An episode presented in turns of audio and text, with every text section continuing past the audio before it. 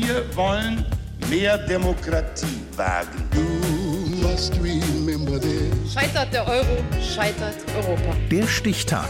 Die Chronik der ARD. 3. Mai 1957. Heute vor 65 Jahren wurde im Bundestag das Gesetz zur Gleichberechtigung von Mann und Frau verabschiedet. Sifora Rubina. Sitzung ist eröffnet. Das Gesetz über die Gleichberechtigung von Mann und Frau auf dem Gebiet des bürgerlichen Rechts oder das sogenannte Gleichberechtigungsgesetz war nicht der erste Tagesordnungspunkt der Bundestagssitzung am 3. Mai 1957. Doch es war an diesem Tag der Punkt, der am längsten diskutiert wurde. Punkt 14.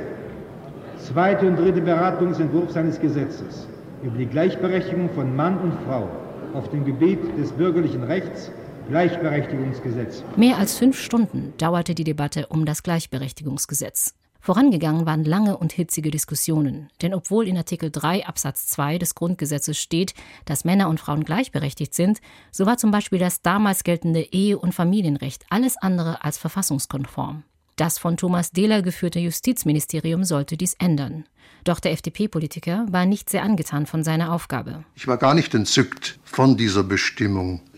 Man kann das Leben nicht regulieren. Ich zum Beispiel bin ein ausgeprägter Ehetyrann. Nicht nur konservative Kreise, auch die Kirchen hatten vorab davor gewarnt, die natürliche Eheordnung durch ein Gleichberechtigungsgesetz zu stören. Dann können wir die zweite Beratung eintreten. Herr Abgeordneter Weber. Herr Präsident, meine Damen und Herren! Die Debatte begann mit einem Antrag der CDU-CSU-Fraktion. Der Paragraph 1354, der das Letztentscheidungsrecht des Mannes, den sogenannten Stichentscheid beinhaltet, solle wieder aufgenommen werden. Der Unionspolitiker Karl Weber argumentiert für seine Fraktion. Der 1354 betrifft also die äußere Gestaltung des Ehelebens und gibt hier nun eine Ordnungsvorschrift, die wir auch, jedenfalls die Antragsteller, für notwendig halten. Die Vertreter von SPD und FDP waren gegen den Stichentscheid.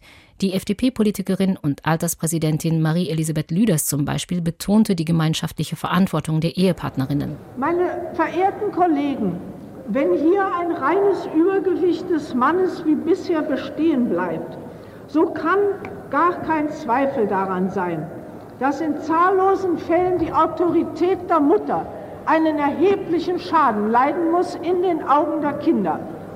Wollen wir das? Ich glaube, das wollen wir nicht. Die lange Debatte endete mit einer namentlichen Abstimmung. 186 Abgeordnete stimmten gegen eine Wiedereinführung, 172 Stimmen waren dafür. Somit konnte der Mann bei ungleichen Meinungen in der Ehe nicht mehr die abschließende Entscheidung für die gesamte Familie treffen. Einen Kompromiss dagegen gab es beim Thema Erwerbstätigkeit.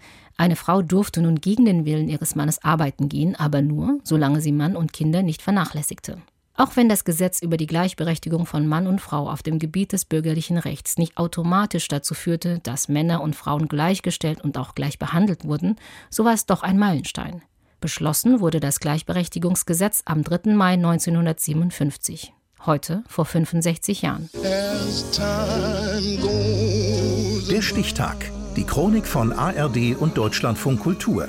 Produziert von Radio Bremen.